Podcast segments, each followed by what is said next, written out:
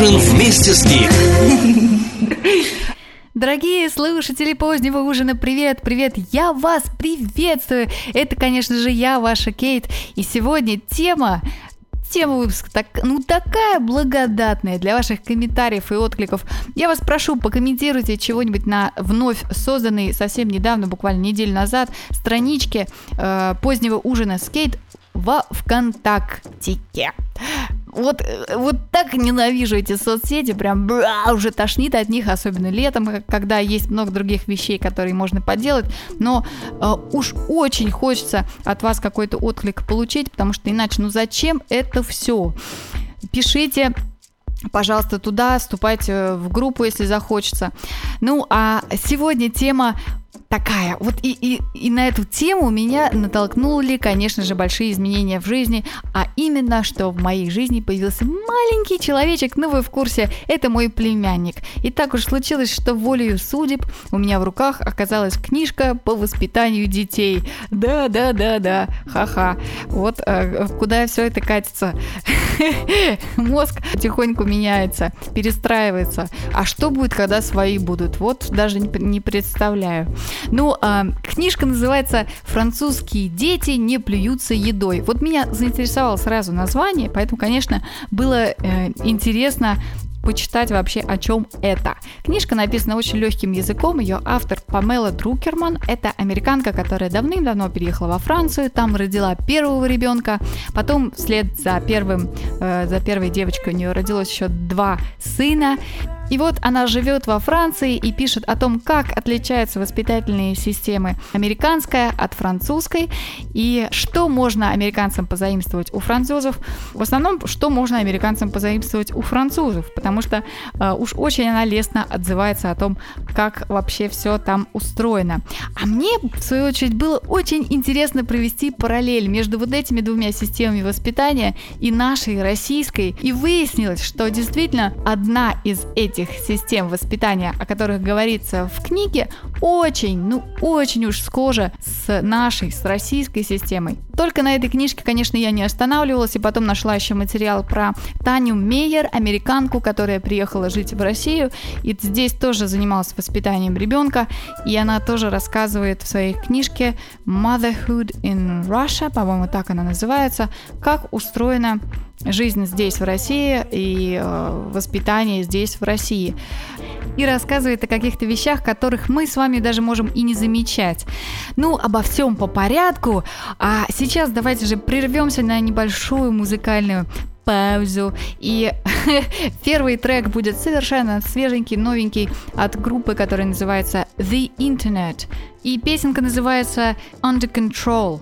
Как вот держать своих деток under control? Об этом вы узнаете чуть позже, а пока слушаем музыку.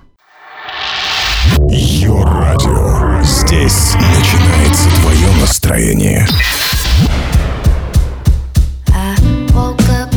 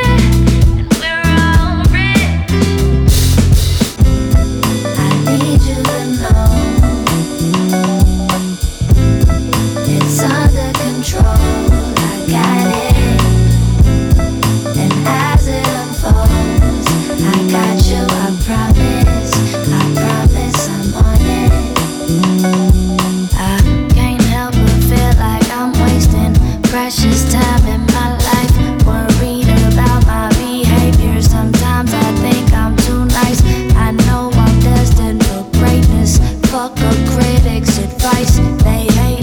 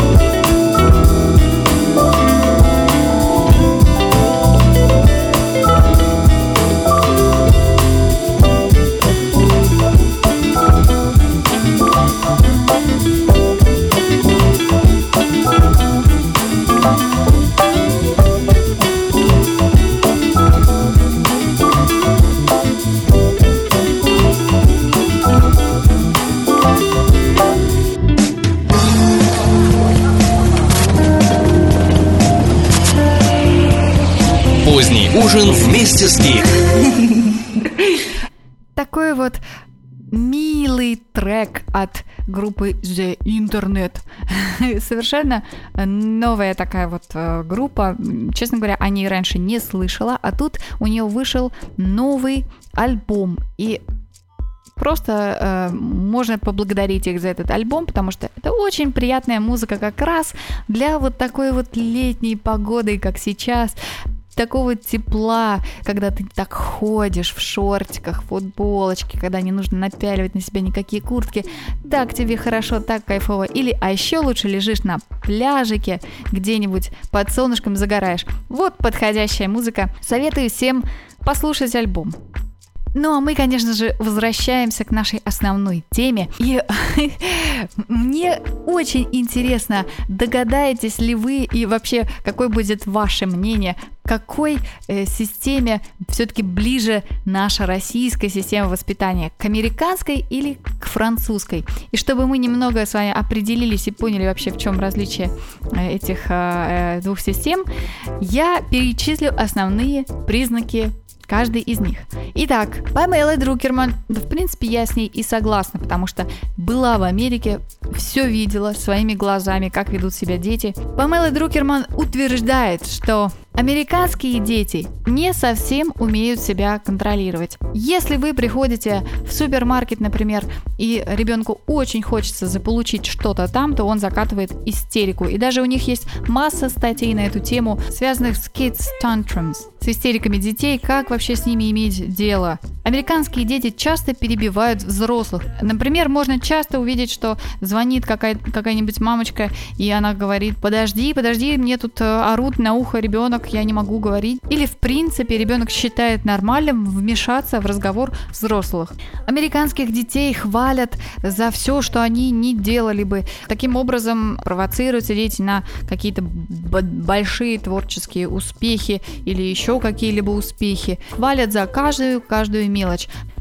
В Америке быть мамочкой это значит занимать такую жертвенную позицию, что я отдала себя э, материнству, то есть я имею право выглядеть, ну, не совсем привлекательно, скажем так, э, и даже немножко себя запустить вот в плане м, внешнего вида, но зато я забочусь о ребенке круглосуточно, себя ему отдаю. Мамочки предпочитают сидеть с детьми сами, либо нанимать нянечек, но э, не отдают детей в ясли и другие детские учреждения, типа детских садов, стараются не отдавать, потому что это считается, что ну слишком рано, рано ребенку, ну считается, что ясли это какое-то страшное э, учреждение, где много педофилов, извиняюсь за это слово, но так и написано в книжке. В общем, э, предпочитают либо сами, либо нянечек. И вот возвращаясь к основной теме и названию книги, американские дети, если им не нравится еда, никогда не будут ее есть, и поэтому им специально готовят что-то отдельно иногда.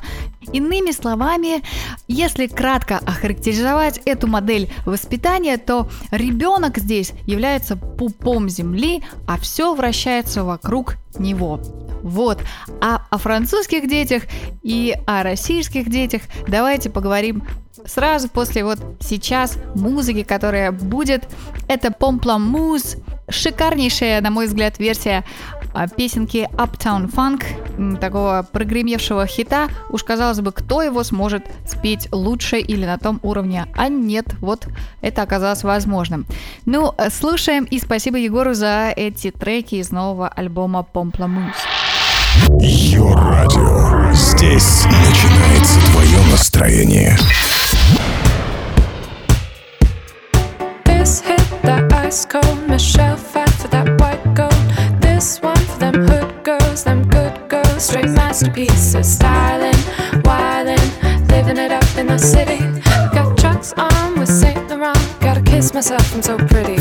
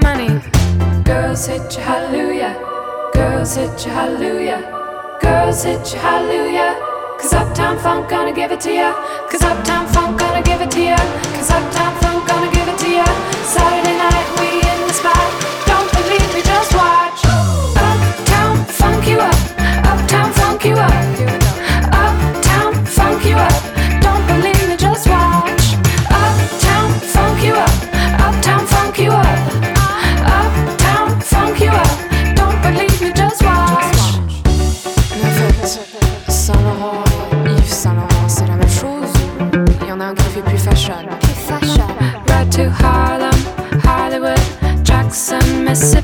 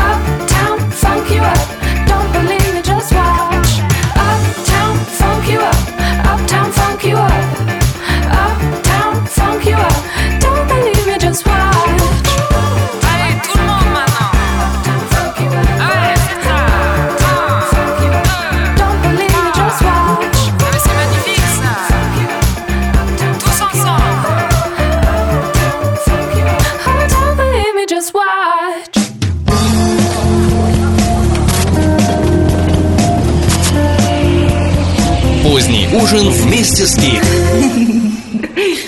Ну, а теперь настало время поговорить и о французских детях. Что же в них такого особенного, если о них написана целая книга? Что же французские родители делают такого особенного?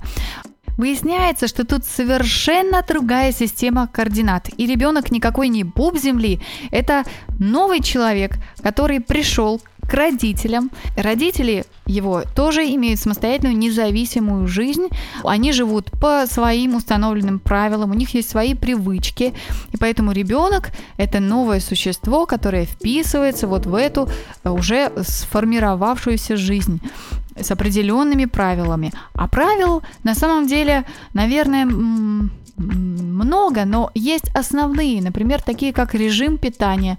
Французские дети едят 4 раза в день. В 8, в 12, в 4 и в 8 вечера. Они обязательно едят все то же, что едят взрослые.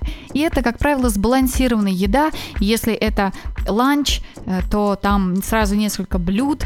Если это полдник, то разрешается съесть что-то сладкое после приема пищи, соленой пищи. Ну, а вечером предпочитают есть овощи в разных видах. Родители заботятся о том, чтобы пища выглядела привлекательной для детей и чтобы она выглядела не скучно, даже вплоть до каких-то цветовых сочетаний, и приучают к овощам с, ра- с самого раннего детства. Поэтому э, дети, мне кажется, французские, они даже э, уже и отвыкают от вот этого ажиотажа, связанного со сладким и печеньками, потому что они настолько привычны с младенчества ко вкусу взрослой еды.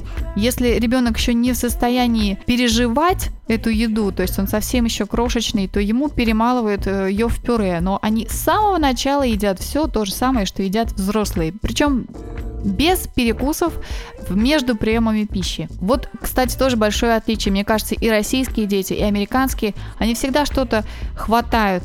Какие-то орешки, печенюшки, что-то всегда лежит там на столе, что можно схватить и, и, и съесть. А тут нет никаких кусков. И, соответственно, э, к моменту, когда уже приходит пора есть, ребенок уже проголодался. Еще одно существеннейшее отличие французских детей от американских, и я бы сказала российских тоже, что французские дети умеют ждать.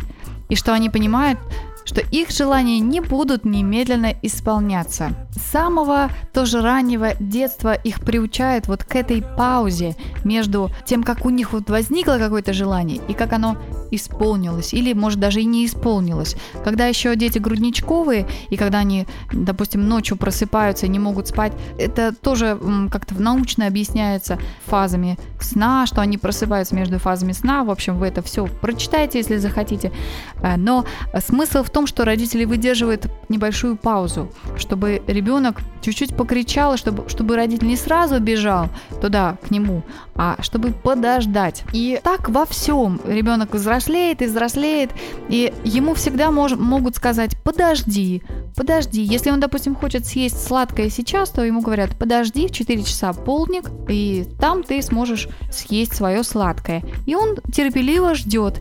И вот тут возникает закономерный вопрос. Вот помните, в этой книге тоже обсуждается и вспоминается вот этот самый зефирный тест, очень популярный, который провел Уолтер Мишель, и множество детей сняли на видео. Перед ними положили зефирку, и ребенок решал. И вышли из комнаты. Положили зефирку, вышли из комнаты и сказали, в течение получаса эту зефирку не ешь.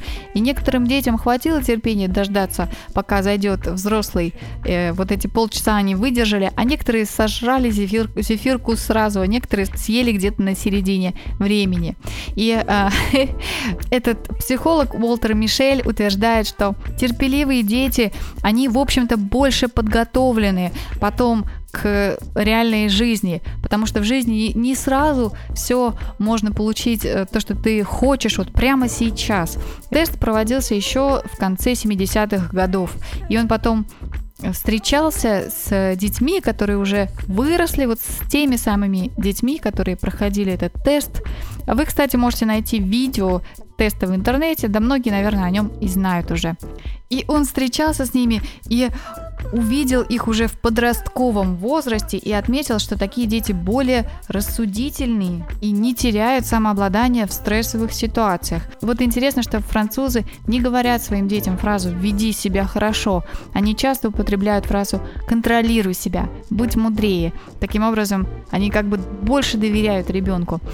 И а, еще любопытно, что вы знаете, я совершенно по-другому трактовала раньше этот зефирный тест. Я думала, что дети, вот разные психотипы, и вот э, бывает дети сразу схватил, вот, вот ему хочется, не, несмотря ни на что, вот схватить эту зефирку и съесть ее. И, наверное, такие дети вот сразу добиваются своего в жизни. Вот они не ждут, они сразу бегут, сразу хватают.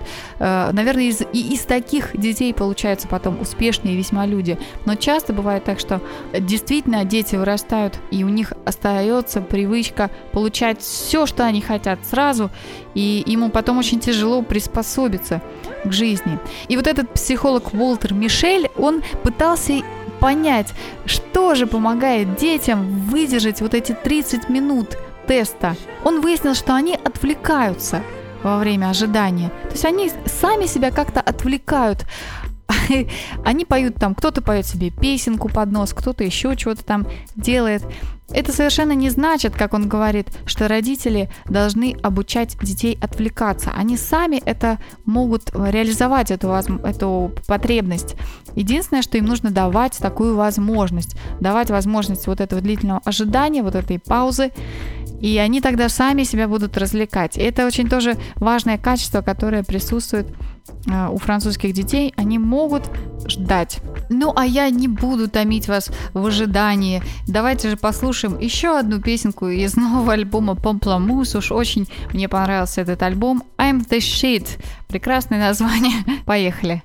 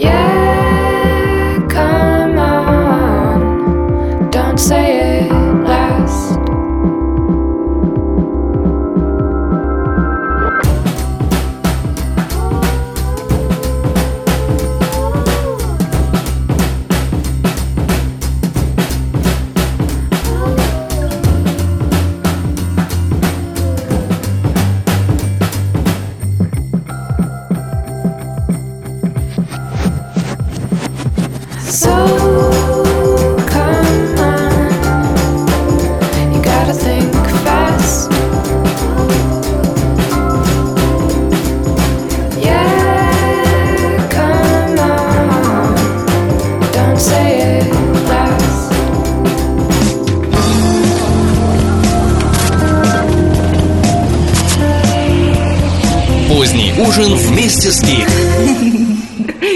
Вот пока играла музыка, а я-то думаю, э, речь шла об одном вопросе касательно зефирного теста, а я так его и не озвучила. Вопрос-то был такой, вот все-таки, какие дети становятся более успешными в жизни, нетерпеливые или терпеливые? Можете покомментировать на эту тему, как вы считаете, согласны ли вы с Уолтером Мишелем, что самообладание, самоконтроль – это важное умение, которому нужно ребенка научить? Или наоборот, может быть, и не нужно ничему этому учить, и что ребенок, он сам решит, когда и чего ему нужно.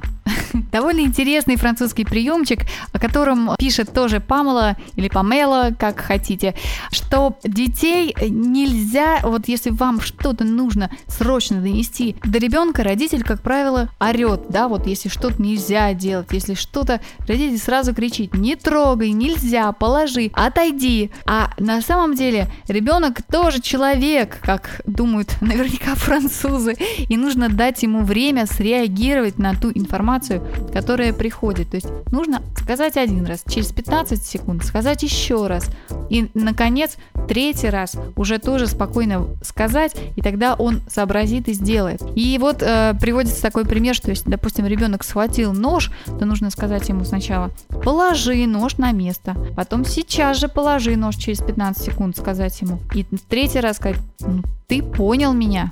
На данном этапе вы, наверное, уже видите какие-то схожести между российской и американской системами воспитания. А что же общего между российской и французской системами воспитания? Наверное, то, что во Франции не принято ябедничать на соседей и вообще ябедничать. Э, Поэтому э, детей тоже, наверное, вот воспитывают в этом ключе с самого начала, что они друг друга не закладывают. Еще отличный, по-моему, приемчик, который используется, французы называют его большие глаза, когда ребенок э, что-то делает не так или что-то нужно, чтобы он прекратил делать, Э, там, например, куда-то он убегает на площадке во время прогулки, то мамочке нужно сделать большие глаза, успокоить его одним лишь взглядом. Это работает, как утверждают французские мамочки, только в том случае, если у мамы есть авторитет над ребенком. Вот это тоже важная часть французского воспитания. У родителей непререкаемый авторитет. Они главные в доме, и ребенок об этом знает. И родитель всегда может сказать, я тут решаю. Еще они очень любят употреблять фразу имеешь или не имеешь права. Ты не имеешь права дергать Катю за косичку.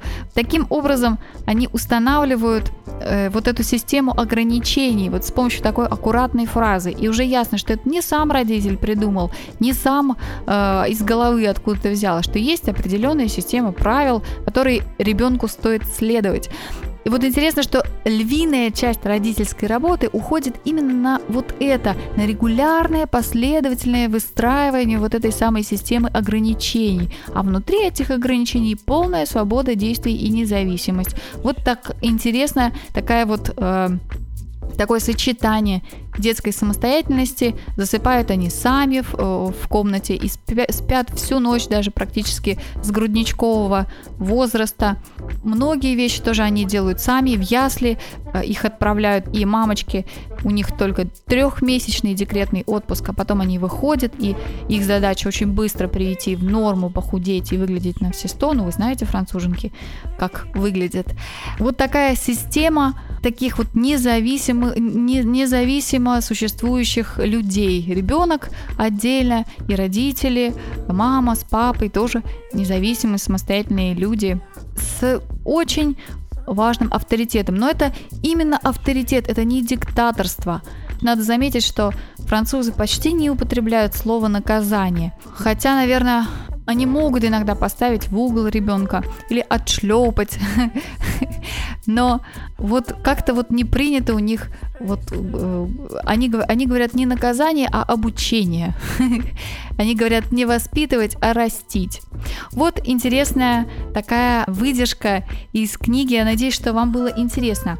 Ну а Таня Мейер, та самая журналистка американская, которая оказалась в России и которая написала книгу о воспитании детей в России, подмеченные ею моменты э, в России заметно, как к беременным женщинам относится общество. Им не позволяют носить тяжести, мужчины открывают перед ними двери, в метро уступают место. То есть здесь особый статус у беременных женщин. Ну, в принципе, для нас это нормально, но, может быть, для, для а, Амери- Америки не совсем привычно.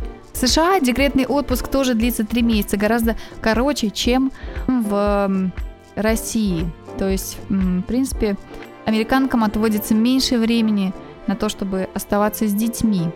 Но вот, честно говоря, вот эта вот а, жертвенность такая материнская, мне кажется, свойственна российской системе воспитания, правда же? Вы можете тоже поделиться вот своим мнением. Все-таки как вы считаете, на что больше похоже российское воспитание? На французское или на американское? Пишите свои комментарии в группе ВКонтакте. Группа называется «Поздний ужин с Кейт». Она, э, Таня Мейер, кстати, пишет еще о том, что русские мамы относятся к новорожденному как к очень хруп- хрупкому существу, которое важно спрятать от друзей и родственников, держать в тишине и спокойствии, и нельзя его показывать, как только вот ребенок, малыш родился. Но это действительно так, и не особенно мы привыкли, да, фотографировать новорожденного и выкладывать прям фотки так, чтобы было видно лицо. Это как-то непривычно и не хочется делать. Вдруг сглазит или еще чего. Потом она пишет еще очень много о том, как бабушки помогают в семьях в российских, что в, в Америке, чего нет в Америке и в во Франции, что бабушку, в общем-то, не дождешься такой вот помощи круглосуточной, да, иногда даже мамы пере- переезжают к, э, к своим дочкам, когда те родили, и, и остаются у них там в течение двух месяцев, пока новорожденный малыш там есть. Еще Таня Мейер подметила, что русская мама доверяет советам друзей больше, чем докторам. Но это действительно, доверие, конечно, к врачам у нас не очень в стране, и даже, честно говоря, не знаю, стоит ли им доверять. И, э, наверное, действительно, э, мы привык, привычные к тому, чтобы ковыряться где-то на форумах, что-то вычитывать по поводу вот какой-то конкретной ситуации. Тут все едят кашу на завтрак. Ну, в общем, такие наблюдения. И, в принципе, ну, действительно, так вот оно и есть. А, И, и- и какие-то различия, наверное, американки, вот, э, которая приехала к нам, ей сразу бросились в глаза. Ну, а я хочу, чтобы вы тоже покомментировали, какие вещи вы считаете важными, принципиально важными в э, российском воспитании, от которых не стоит ни, ни при каких обстоятельствах отказываться, и какие вещи можно было бы, какие приемы в воспитании можно было бы позаимствовать у, э, ну, у тех же французов. Э, Вот, возможно, Памела не права в том, что стоит давать детям столько независимости и давать взрослым столько свободы, э, столько времени на, свою собственную жизнь. Забыла еще маленькую, маленький момент, который тоже мне запал очень в голову, что у французов обязательно есть взрослое время, так называемое взрослое время, которое начинается в 8 часов вечера. Вот, видимо, сразу после ужина оно и начинается. Это значит, что ребенок не особенно вмешивается вот в, во, взрослую, э, во взрослую жизнь. Вот, то есть это время только для родителей. Они занимаются своими делами, и для французских семей очень важно поддерживать романтические, кстати говоря, отношения между мужем и женой, между партнерами. В общем, пожалуйста, пишите, комментируйте, высказывайте свои точки зрения. И, может быть, поделитесь какими-то своими находками воспитательными. Какие приемчики вы используете со своими детьми? Какая модель воспитания в вашей семье? все-таки ребенок главный или все-таки родители а, важнее, главнее, и у них такой строгий авторитет? Поделитесь, пожалуйста, в комментариях, пишите. Давайте все-таки послушаем музычку какую-то, даже вот попсовую послушаем. Хиллари Дафф, Picture This. Чаки-чаки, пока. half dressed, sunrise, late night,